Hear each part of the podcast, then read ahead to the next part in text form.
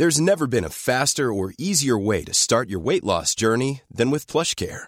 PlushCare accepts most insurance plans and gives you online access to board-certified physicians who can prescribe FDA-approved weight loss medications like Wigovi and Zepbound for those who qualify. Take charge of your health and speak with a board-certified physician about a weight loss plan that's right for you. Get started today at plushcare.com slash weight loss. That's plushcare.com slash weight loss. plushcare.com slash weight loss. Porque el mundo actual no se entendería sin la economía y los negocios. Acompaña a Mario Maldonado, el columnista de negocios más joven y objetivo del periodismo financiero, en su programa Bitácora de Negocios. Everyone who hates me, all my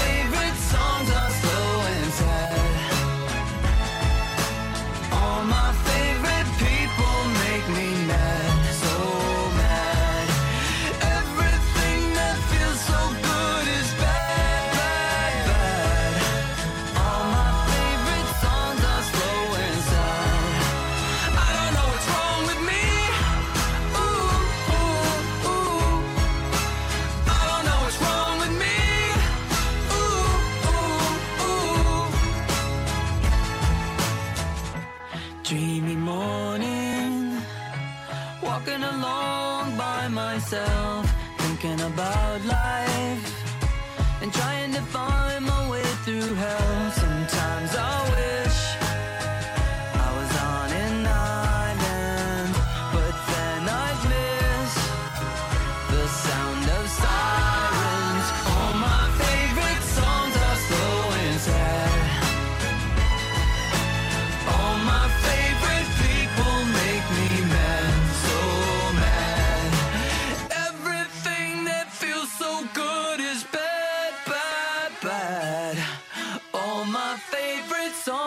slow and sad. I don't know what's wrong with me.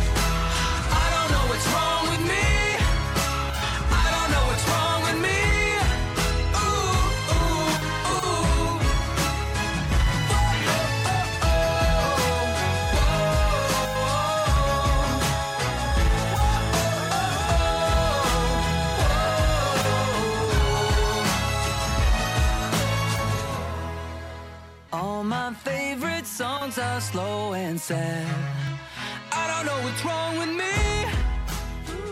¿Qué tal? ¿Cómo están? Muy buenos días. Bienvenidos a Bitácora de Negocios. Yo soy Mario Maldonado. Me da mucho gusto saludarlos en este martes 14 de diciembre del 2021. Son las 6.5 de la mañana y estamos transmitiendo en vivo como todos los días aquí tempranito en la cabina del Heraldo Radio. Un saludo a todos los que nos escuchan a partir de las 6 de la mañana y nos escuchamos aquí en el 98.5 de FM en la Ciudad de México, en el 99.3 en Guadalajara, Jalisco, en Monterrey, Nuevo León 99.7. ¿Qué pasó con todas las estaciones? 99.7 en Monterrey, 100.3 de FM en Guadalajara, Jalisco y en el resto del país a través de las estaciones hermanas del Heraldo Radio.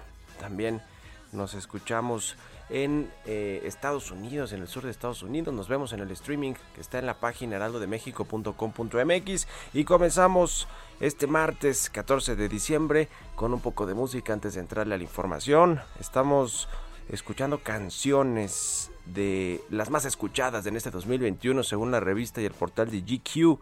Esta es de Wizard, se llama All My Favorite Songs.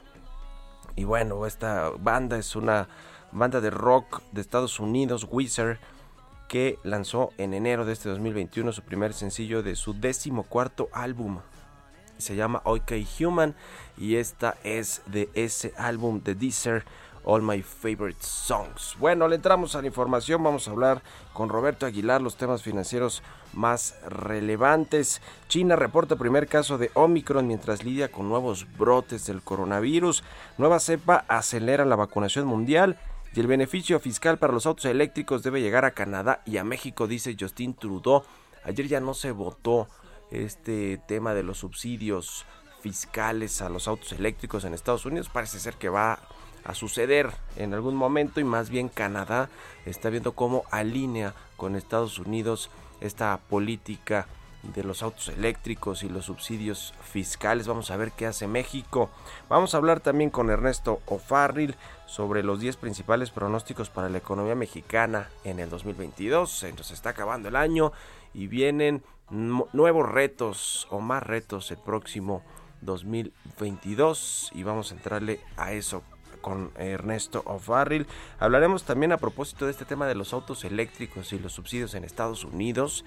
Este plan de Joe Biden que es apoyado por pues buena parte de los congresistas allá en Estados Unidos. Vamos a platicar con Guillermo Rosales, presidente ejecutivo de la Asociación Mexicana de Distribuidores de Automotores.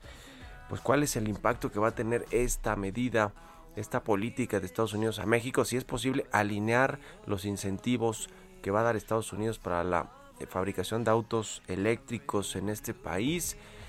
Con México se puede alinear o no a la industria nacional. Vamos a entrarle al tema y hablaremos también con el senador de Morena por el estado de Hidalgo, Julio Menchaca, sobre el proceso electoral en este estado de la República se están calentando algunos estados con, los, con la selección de los candidatos o precandidatos para competir sobre todo por Morena. Así que vamos a platicar de eso con el senador por el estado de Hidalgo y otros temas que tienen que ver con la inversión extranjera en autopartes, con el TEMEC, si está en riesgo o no con esta política verde de los Estados Unidos y otros asuntos. Así que quédense con nosotros hoy aquí en Bitácora de Negocios. En este martes se va a poner bueno y nos vamos con el resumen de las noticias más importantes para comenzar este día con Jesús Espinos.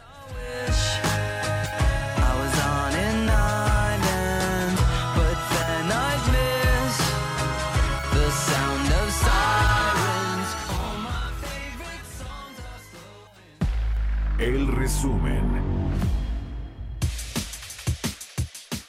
Este lunes los gobiernos de México y Estados Unidos presentaron el plan de trabajo derivado del diálogo económico de alto nivel, en el que se incluye entre otros proyectos el fortalecimiento de las cadenas de suministro y el mejoramiento de las condiciones fronterizas para facilitar el comercio bilateral. El presidente Andrés Manuel López Obrador anunció que tendrán incentivos fiscales las empresas que se instalen en el corredor interoceánico del Istmo de Tehuantepec, una de las obras insignes de su gobierno. Me acompañó a la gira el secretario de Hacienda y ya dio a conocer cuáles serían los estímulos fiscales para quienes se instalen en estos parques. Desde luego es eh, una reducción considerable del impuesto sobre la renta, igual que como lo estamos haciendo en el norte y en la frontera sur. Aquí incluso son más los apoyos fiscales para las empresas que se instalen. También el Ejecutivo Federal informó que el secretario de Hacienda, Rogelio Ramírez de la O, viajó a Perú para asistir al gobierno de Pedro Castillo en el diseño de política social para el combate a la pobreza. La presidencia de la República precisó que al titular de Hacienda se le suman funcionarios de la Secretaría de Relaciones Exteriores y de la Secretaría del Bienestar. José Medina Mora, presidente de la Confederación Patronal de la República Mexicana, aseguró que en lugar de terminar con la sobreregulación en el país, el gobierno federal emite semanalmente entre 20 y 25 nuevas regulaciones. Destacó que la regulación se convierte en una de las piedras en el camino que encuentra el sector privado para invertir en México. El Partido Acción Nacional y la Secretaría de Gobernación acordaron instalar siete mesas de diálogo para tratar 10 temas que planteó el Blanquiazul, como las reformas eléctrica y político-electoral, así como la desaparición del decreto en el que se establece que las obras del gobierno sean consideradas asuntos de seguridad nacional. Kamala Harris, vicepresidenta de Estados Unidos, anunció nuevos compromisos de inversión privada en Centroamérica por un valor de 1.200 millones de dólares dentro de su plan para atajar las causas económicas y sociales de la migración a la Unión Americana. Bitácora de negocios en El Heraldo Radio. El editorial.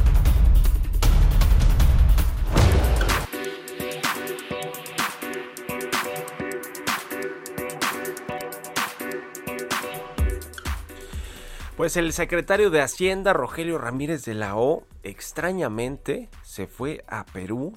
Ayer lo anunció el presidente López Obrador a apoyar al presidente de izquierda, Pedro Castillo, ante una situación difícil que está viviendo su gobierno.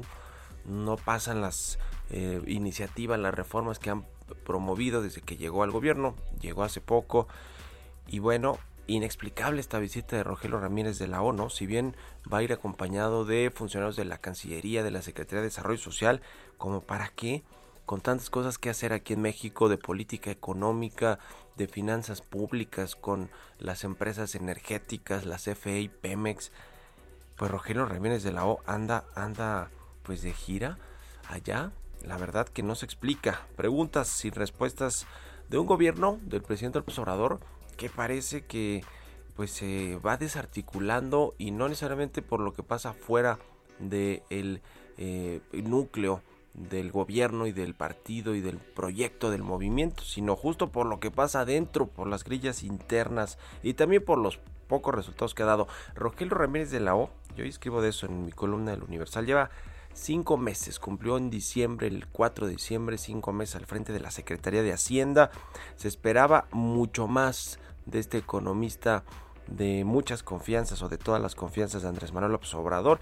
Se esperaba que tuviera más margen de maniobra eh, que sus antecesores, que Carlos Ursúa, que Arturo Herrera, una mayor capacidad de gestión de todas las tareas que pues conlleva ser el titular de una dependencia tan importante como la Secretaría de Hacienda. Era la más importante prácticamente antes cuando gobernación tenía poder, eh, después de gobernación, es decir, la presidencia, la gobernación y Hacienda. Parece que con este gobierno que le quitaron la fuerza a gobernación, pues era la Secretaría de Hacienda, pero el presidente López Obrador no ha dejado que sus secretarios de Hacienda actúen de forma pues más libre, más holgada, les ha impuesto muchas cosas. Rogelio Ramírez de Lau, por ejemplo, llegó diciendo que iba a tener más injerencia en el sector energético y se topó con la pared ideológica de Rocío Nale, de Octavio Romero, de Manuel Barlet. tuvo que reconocer incluso en un foro hace unas semanas que pues sí, que estaba eh, mal lo que habían aprobado en el sexenio pasado con la reforma energética en general y defendió la reforma eléctrica del presidente, de su jefe, quien ya dos veces le había rechazado eh, pues esta invitación.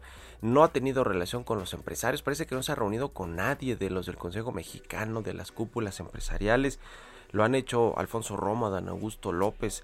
Y bueno, pues además de todo, el presidente, además de que el otro día pues le llamó un poquito la atención ahí cuando dijo que no, pues que le hacía faltaba pueblo, ¿no? La acompañó a Oaxaca, justo lo que estábamos escuchando hace rato, y ahora lo manda a Perú, no se entiende por qué el secretario de Hacienda está en Perú y además pues con todo lo que han sido estos primeros cinco meses parece ser que es el secretario que no fue el secretario poderoso influyente en el gabinete del presidente López Obrador que no va a terminar de ser Rogelio Ramírez de la. ¿Ustedes qué opinan? Escríbanme en Twitter, arroba Mario Mal y a la cuenta arroba Heraldo de México.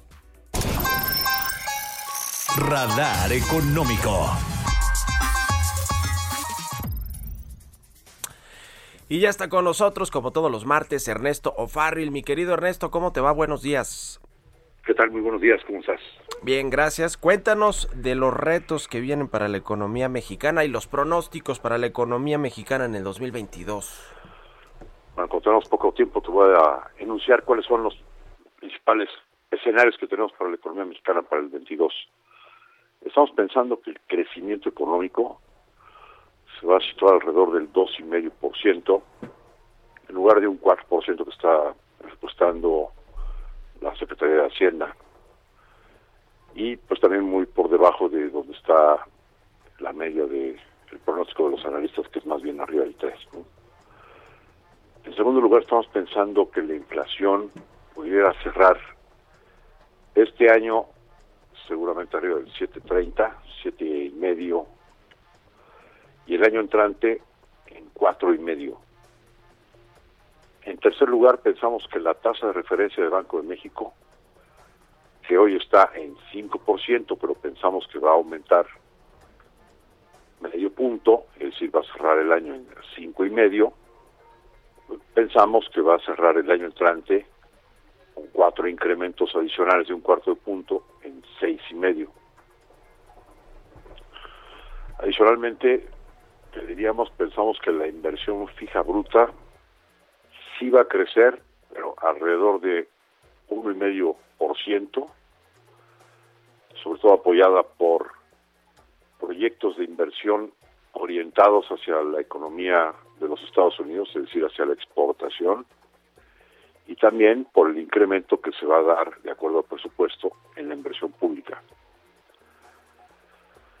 Adicionalmente también pensamos que los empleos generados en la economía formal van a ser alrededor de 650 mil plazas en, la economía formal, eh, con un incremento del salario en términos reales del 1%.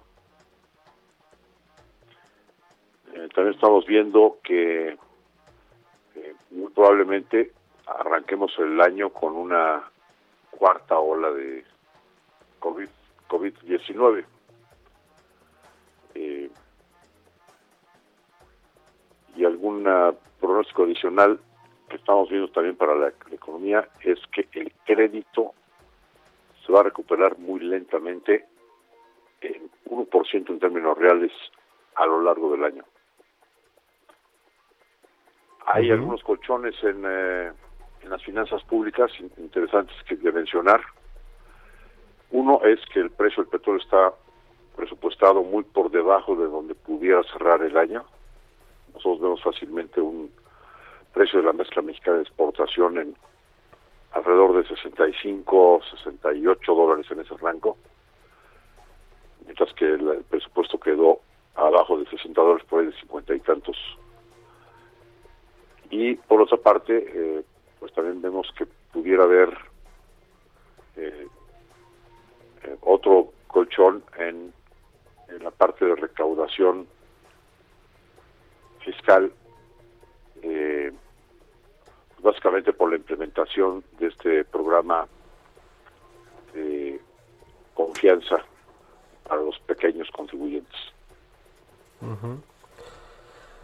Pues se ve complicado el panorama, sobre todo porque el crecimiento va a ser mucho menor seguramente de lo que eh, tiene presupuestado hoy el gobierno federal, pero así son los de, los de Hacienda y los gobiernos, ¿no? Siempre están más, más arriba de lo que eh, trae el mercado en la media. Los analistas tendrán que ir ajustando, me imagino, en el siguiente año sus expectativas y con todo lo que significa eso para los ingresos eh, presupuestarios del gobierno, los ingresos fiscales y todo lo demás, ¿no? Pero bueno, ya lo estaremos viendo, mi querido Ernesto. Te agradezco como siempre estos es. minutos. Un abrazo Al y buenos días. gracias a ti, Ernesto Mario, que estén muy bien. O'Farrill, analista, economista, escribe en el financiero los lunes, échale un ojo ahí en su columna, justo trae más desagregado todo este asunto de los pronósticos para el próximo año. 6 con 20, vamos a otra cosa. Economía y mercados.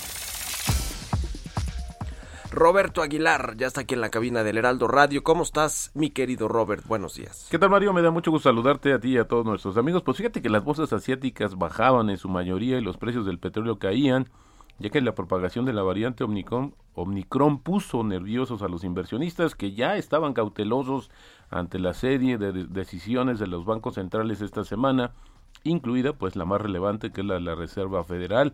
El Banco Asiático de Desarrollo recortó su previsión de crecimiento para Asia ante los riesgos provocados justo por la nueva cepa, mientras que las autoridades sanitarias de las ciudades de Tianjin detectaron el primer caso de Omicron en China. Y bueno, algunas versiones ya se hablan de dos casos, mientras que Reino Unido pues ayer informó el primer deceso por dicha variante. Pero lo más relevante, Mario, es que fíjate que varias empresas y uno de los mayores centros de fabricación de China ya suspendieron sus actividades mientras las autoridades locales tratan de contener un brote de coronavirus, deteniendo la producción de bienes que van desde baterías hasta tintes, textiles y plásticos.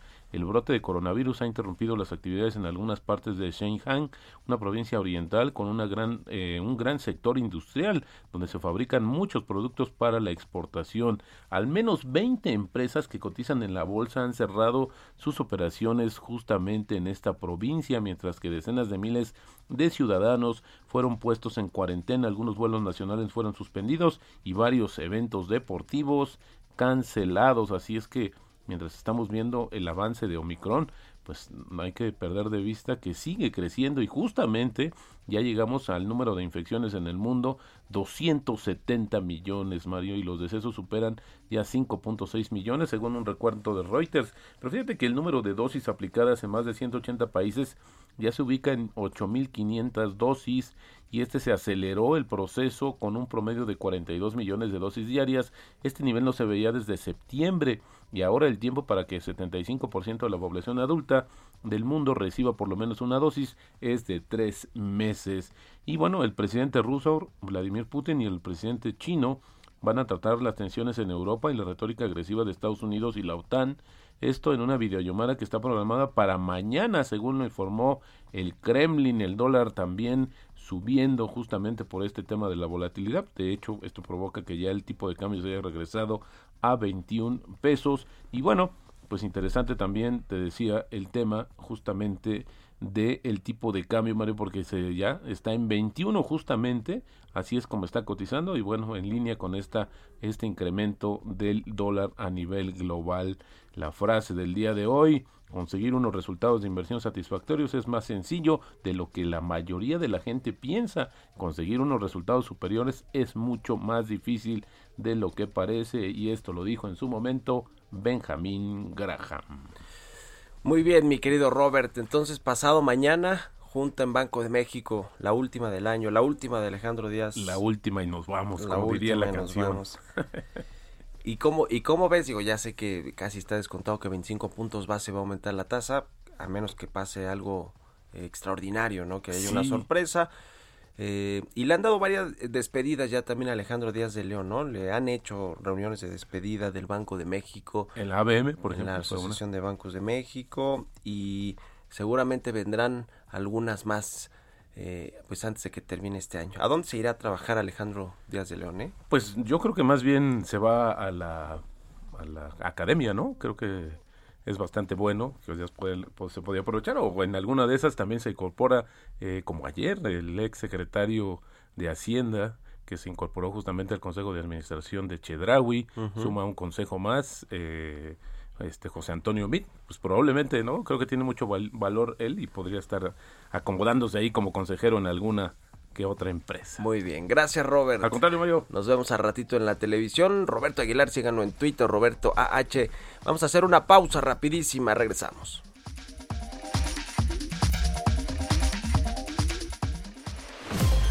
Continuamos en un momento con la información más relevante del mundo financiero en Bitácora de Negocios con Mario Maldonado. Regresamos. Heraldo Radio. La HCL se comparte, se ve y ahora también se escucha. Estamos de vuelta en Bitácora de Negocios con Mario Maldonado.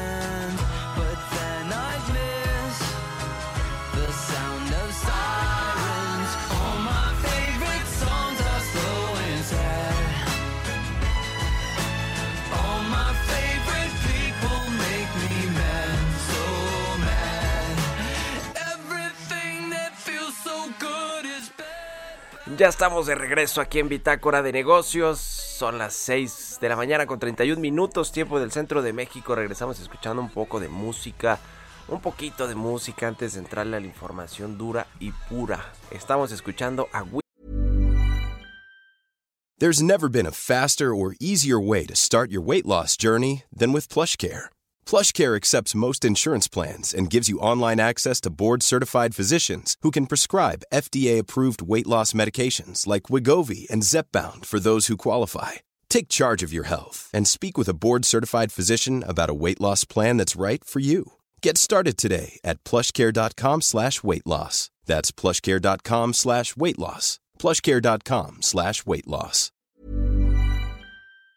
Sir. Esta canción se llama All My Favorite Songs. Es parte de la lista de la revista GQ de las canciones más escuchadas del 2021. No la conocíamos aquí porque ya no somos de esa generación, dice Jesús Espinosa. Pero yo creo que yo sí, ¿no? Yo estoy, estoy teenager. Bueno, esta es de la banda estadounidense Wizard, que esa banda sí es ochentera, noventerona, ¿no? Pero la canción no sé por qué no la habíamos escuchado antes. Tal vez no somos tan rockeros, indies o lo que toquen los de Wizard. Pero bueno, se estrenó en enero del 2021 y esta de All My Favorite Songs es de las más escuchadas. Según la revista GQ en este 2021. Vámonos al segundo resumen de noticias aquí en Bitácora de Negocios con Jesús Espinos. I wanna be rich, but I feel guilty. I fall in love with everyone who hates me. El resumen. El Banco de México buscará regular las operaciones de cajeros automáticos aceptadores y dispensadores de efectivo en relación con el tratamiento de piezas presuntamente falsas y billetes no aptos para circular. En noviembre, las ventas de la Asociación Nacional de Tiendas de Autoservicio y Departamentales registraron un incremento anual de 9.3% a tiendas comparables, es decir, aquellas con más de un año en operación. A través de su reporte mensual, la asociación informó que durante el onceavo mes del año, sus ventas totales tuvieron un incremento de 11.2%. Un monitoreo de la Alianza Nacional de Pequeños Comerciantes reveló que la celebración de las fiestas y reuniones en el marco del Maratón Guadalupe Candelaria va a costar hasta 8 mil pesos a las familias mexicanas, esto es 27% más que el año pasado. La Cámara de Comercio de la Ciudad de México respaldó la iniciativa para que las apps, plataformas de reparto, tengan que pagar un impuesto por trabajar en la capital. Por primera vez en 8 años, Petróleos Mexicanos registra un crecimiento de 3% en la producción de crudo entre 2019 y septiembre de este año, luego de que el sexenio pasado se desplomara 27% según estadísticas de la petrolera. La OPEP elevó su pronóstico para la demanda mundial de petróleo para el primer trimestre de 2022, aunque mantuvo estable su pronóstico de crecimiento para todo el año, al afirmar que la variante Omicron tendría un impacto leve debido a que los países se están acostumbrando a lidiar con la pandemia. Entrevista.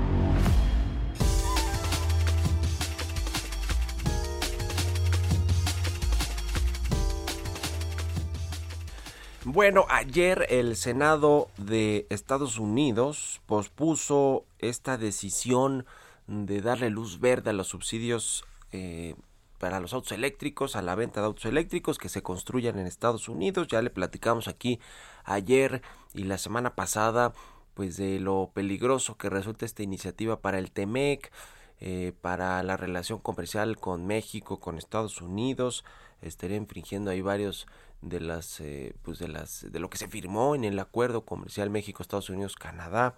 Eh, pero bueno parece ser que sí va sí va a pasar eventualmente en el Congreso estadounidense este subsidio que va de los 7.500 a los 12.500 dólares para cada automóvil eléctrico que se adquiera en Estados Unidos y que haya sido producido en este país. En México, la secretaria de Economía, Tatiana Cloutier, ya le comentamos aquí, dijo que eh, pues eh, va México, si esto sucede, a poner pues medidas espejo eh, de aranceles a productos de Estados Unidos que importamos, pero vamos a platicar más de eh, cómo, cómo va a impactar esto, qué está haciendo la industria automotriz en México al respecto de este tema, que vaya que ha tenido frentes abiertos. Me da mucho gusto saludar en la línea telefónica a Guillermo Rosales, él es presidente ejecutivo de la Asociación Mexicana de Distribuidores de Automotores. ¿Cómo estás, Guillermo? Buenos días. Estimado Mario, muy buenos días. Eh, como siempre, contento de estar en tu programa y poder conversar. Muchas gracias por estar aquí en el programa. Eh, ¿Cómo ven eh, todo este asunto? Ayer se pospuso, pero todo indica que se va a aprobar eventualmente y esto generará pues el correspondiente impacto no a las industrias de México y de Canadá.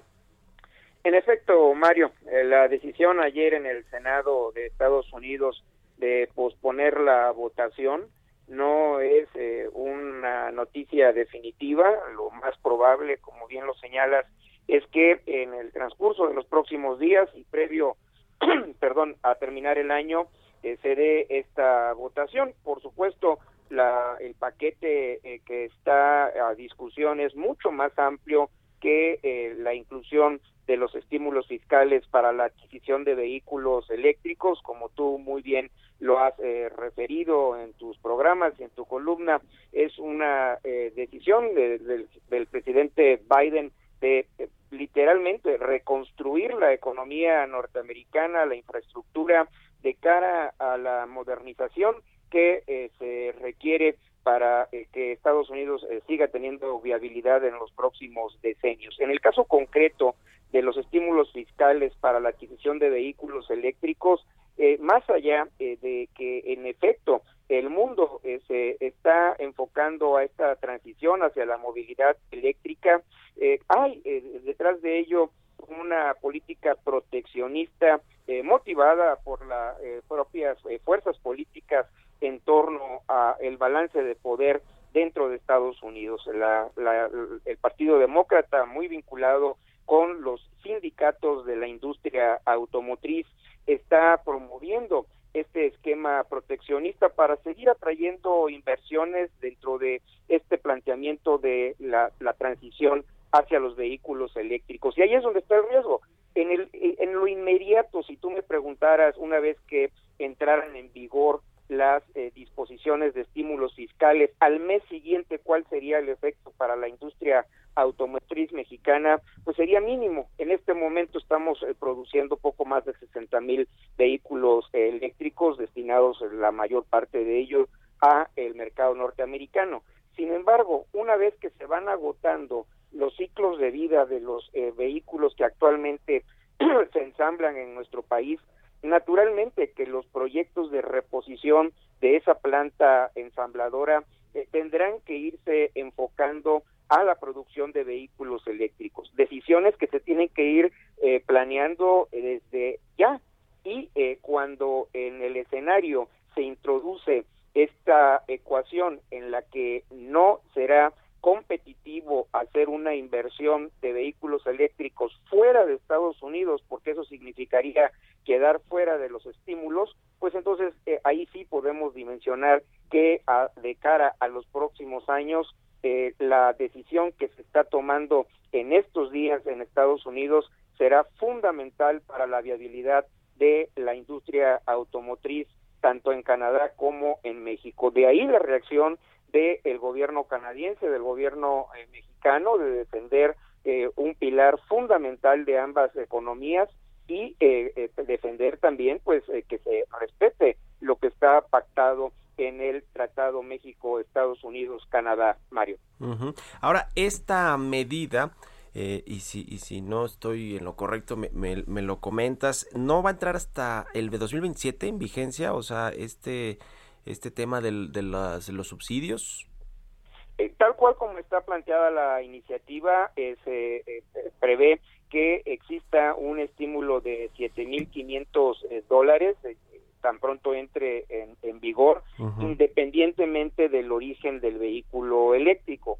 Y a partir del 2027, 4.500 dólares adicionales si ese vehículo es ensamblado en eh, una eh, planta establecida Unidos, en ¿no? Estados Unidos con mano de obra eh, sindicalizada y eh, con una participación de eh, 50% o más eh, de, de origen norteamericano. 500 dólares adicionales si eh, la batería eh, cuenta con las mismas condiciones eh, de haber sido fabricada en Estados Unidos y con un contenido eh, norteamericano, y cuando hablo norteamericano me refiero a estadounidense, no, no a la región de Norteamérica, como es eh, lo que eh, planteamos, debe de respetarse. Ujú. Pues ahí está el tema complicado, complicado para las eh, inversiones también futuras, ¿no? De, de empresas automotrices que quieran instalarse en México y que, y que pues quieren producir autos eléctricos también de exportación, porque sí hay hoy un comercio eh, de autos eléctricos México, Estados Unidos, ¿no? Es decir, sí importamos autos eléctricos, pero también exportamos este tipo de vehículos a los Estados Unidos y este, este comercio de autos eléctricos o de motores o de, digamos, autopartes para estos vehículos sí existe y va a crecer de aquí a 2027, me imagino que de forma importante. Ese es el reto eh, y para ponerlo en contexto, en el mercado de Estados Unidos en la actualidad eh, se comercializan poco menos de alrededor del 5% del total de las ventas eh, de eh, vehículos automotores de aquel país.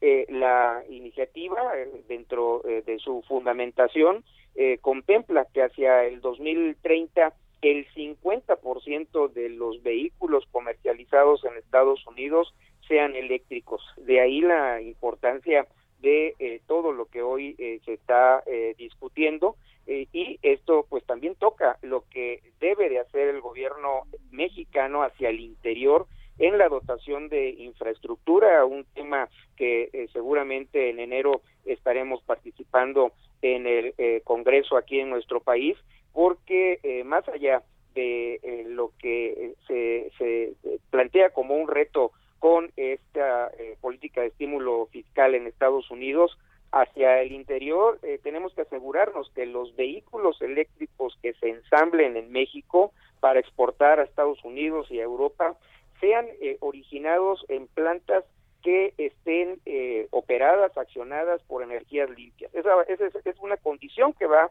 a estar eh, vigente para que los eh, vehículos eh, exportados desde México sean recibidos eh, sin aranceles adicionales eh, como castigo a la producción y la utilización de energías sucias. De, de ahí el tamaño de los retos que este, estará enfrentando nuestra industria en los próximos años, Mario. ¿Cuánto va- vale actualmente ese, ese negocio, digamos, de autos eléctricos en la región norteamericana y también México, que tiene una participación todavía mínima en su industria nacional? ¿Hasta dónde creen que va a crecer en los próximos años? Bueno, de acuerdo con eh, lo que está planteado eh, como año eh, de, de- de- definitivo para que se siga permitiendo la comercialización de vehículos a combustión interna en Alemania, por ejemplo, que está establecido el 2035, en California, que igualmente ha tomado el año 2035, el resto eh, de Estados Unidos como eh, sistema federal no hay un año eh, tope, pero se están encaminando de acuerdo con eh, los objetivos eh, planteados por el presidente eh, Biden, más o menos a esa altura de la mitad del siguiente eh, decenio, y esto eh, se está moviendo mu- muy, rápido. Entonces, eh, del, del 5% que eh, se está en este momento eh, comercializando, muy bien podemos esperar que, que en Estados Unidos hacia el 2040, 2000, eh, entre, antes del 2040, ya el 100% de los vehículos sean eléctricos. Ah, Pues qué, qué tema, ¿cómo va el asunto, por cierto, cambiándole un, un poquito, aunque bueno, tiene que ver con retos para la industria automotriz nacional, el tema de los microprocesadores, los chips, eh, el abasto, se está eh, ya mejorando, digamos, la, la producción de estos, eh, eh, pues de, de estos componentes de los autos? Seguimos enfrentando la insuficiencia en el suministro de los semiconductores. Este año la producción eh, de vehículos ligeros en México eh, difícilmente eh, remontará eh, lo que registramos el año pasado, que fue de por sí crítico por la eh, llegada de la pandemia COVID-19. Eh, todo apunta a que estaremos muy cerca de la producción del 2020, alrededor de 3 millones 40 mil unidades. Y eh, con números a noviembre estamos con un déficit de, del 0.3% respecto al año pasado. Eh, se estima que se dejarán de producir por este factor de los semiconductores eh, alrededor de medio millón de vehículos este año en nuestro país y eh, además también afectando a las ventas domésticas conforme a nuestras estimaciones se dejarán de vender por este factor de la falta de inventario entre 60 mil y 70 mil vehículos este año. Eh, esta situación, aunado a un eh, mercado doméstico que viene en descenso eh, desde el 2017, pues nos eh, confronta con un 2022 que estimamos seguirá siendo insuficiente en el abasto cuando menos en lo que toca al primer semestre, un inicio de recuperación en, en, el abasto de vehículos en el segundo semestre y ya un 2023 en el que esperamos volvamos a condiciones normales de fabricación eh, tanto en el, el, mundo como también en lo que eh, toca la región de Norteamérica. Pues vamos a estar pendientes de todos estos asuntos. Te agradezco mucho, como siempre, Guillermo Rosales, presidente de la Asociación Mexicana de Distribuidores Automotores, presidente ejecutivo, que nos hayas tomado esta entrevista. Gracias y muy buenos días. Muy buenos días, eh, Mario, y siempre es un gusto estar contigo. Que estés muy bien, hasta luego. 6 con 46, vamos con las historias empresariales. Historias empresariales. Y hablando de autos eléctricos, de baterías y de, y de pues innovación, ayer se anunció que Elon Musk, el fundador de Tesla, de SpaceX y de muchas otras empresas, fue reconocido como la persona del año del 2021 por la revista Time y nos tiene toda la crónica de esto Giovanna Torres. Este lunes, el empresario, inventor y magnate Elon Musk fue reconocido por la revista Time como la persona del año 2021. El también presidente ejecutivo de Tesla recibió este nombramiento en un año en el que su compañía de autos eléctricos se convirtió en el fabricante de automóviles más valioso del mundo y su empresa de cohetes alcanzó el borde del espacio con una tripulación totalmente civil. Las razones por las que la revista lo nombró persona del año fue por crear soluciones a una crisis existencial, por encarnar las posibilidades y los peligros de la era de los titanes de la tecnología, por impulsar las transformaciones más audaces y disruptivas de la sociedad. Edward Felsenfeld, editor en jefe del Time, señaló en un programa de televisión que Musk está remodelando la vida en la Tierra y posiblemente también la vida fuera de ella. Agregó que en este año Elon emergió no solo como la persona más rica del mundo, sino también como quizás el ejemplo más rico de un cambio masivo en nuestra sociedad. De acuerdo con la revista, la persona del año significa alguien que afectó más a las noticias o a nuestras vidas para bien o para mal. Otro de los nombramientos que hizo fue el del artista del año para la cantante de pop Olivia Rodrigo, la atleta del año para la gimnasta estadounidense Simone Biles y héroes del año para los científicos que han trabajado en las vacunas. Para Bitácora de Negocios, Giovanna Torres.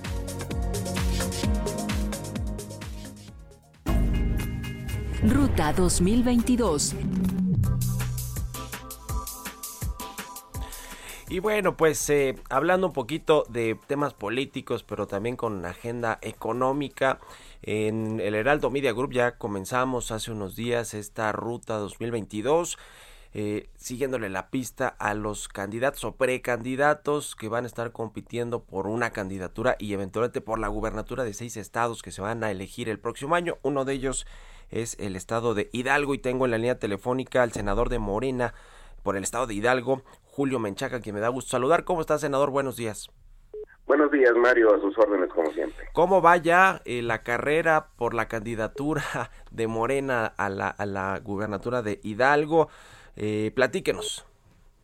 Pues muy adelantada, Mario. Eh, el Comité Ejecutivo Nacional, a través de la Comisión de Elecciones y también de la Comisión de Encuestas, están ah, eh, en la ruta de hacer la evaluación de los perfiles que se escogieron, que estuvimos mejor posicionados, para dar el resultado antes de Navidad, según las palabras de nuestro dirigente nacional. Entonces se espera que antes de que termine el año, bueno, antes de Navidad, o sea, antes del 24, es decir, la próxima semana, se conozca ya quién va a ser eh, el candidato.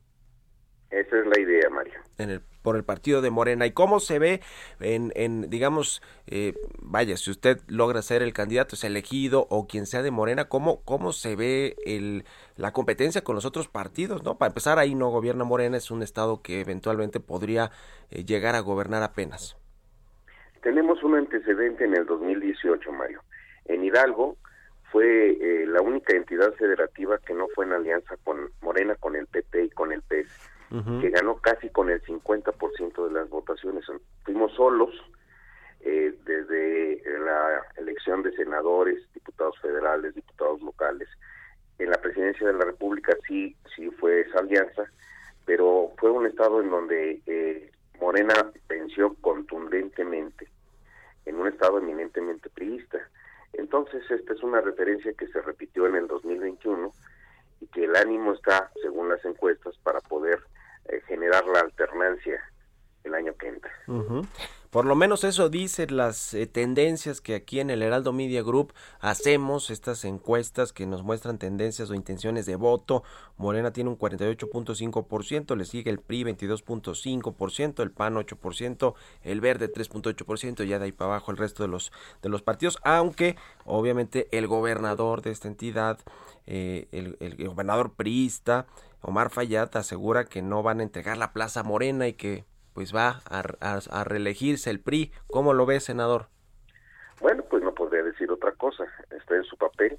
Sin embargo, las referencias históricas y eh, las evaluaciones como la las que ustedes hacen, que son metodológicamente correctas, señalan como una radiografía de un momento determinado que el ánimo de la gente está por, por Morena y por sus aliados. Ujú. ¿Qué, qué, qué cambiaría con Morena? ¿Cuál es la, eh, digamos, la propuesta que trae usted, en particular, senador Julio Menchaca, senador por el Estado de Hidalgo, para pues mejorar las condiciones de todos los hidalguenses? La propuesta es la plataforma política de Morena, Mario. No es quitar a una persona la alternancia para poner a otra, es hacer las cosas distintas, es eh, utilizar correctamente los recursos públicos, es un combate frontal contra la corrupción, es eh, atender eh, a, la gente. Eh, Hidalgo tiene gente muy pobre, es un estado rico con gente pobre que ha sido en el transcurso del tiempo eh, descuidada, mal atendida, ah, se ha concentrado la infraestructura en la capital del estado y eso ha generado pues eh, la esperanza de miles de hidalguenses, mujeres y hombres que piensan que coinciden con los principios de Morena. Esa es ese es el escenario que, que visualizamos y en el que hemos estado trabajando, Mario. Atacar directamente la problemática que afecta a los hidalguenses. Pues vamos a estar muy pendientes, siguiéndole la pista a lo que suceda allá en Hidalgo y por supuesto en las, en las, eh, en los otros estados, pero bueno, Hidalgo pues es, eh, será uno muy importante y como pues ya decíamos las tendencias, por lo menos ahora favorecen a, Morena y al candidato candidata que resulte electo. Eh, como usted nos decía, antes de Navidad vamos a estar muy pendientes y platicando, si nos permite, senador. Le agradezco mucho estos minutos. Gracias y buenos días. Yo yo les estoy agradecido. Que tengan muy buen día. Muchas gracias por su atención, Mario. Igualmente, hasta luego. Gracias a todos ustedes también por habernos acompañado este martes aquí en Bitácora de Negocios. Se quedan en estas frecuencias del Heraldo Radio con Sergio Sarmiento y Lupita Juárez. Nosotros nos vamos a la televisión, al canal 10 de la televisión abierta, las noticias de la mañana y nos escuchamos aquí mañana tempranito en punto de las 6. Muchas gracias y muy buenos días.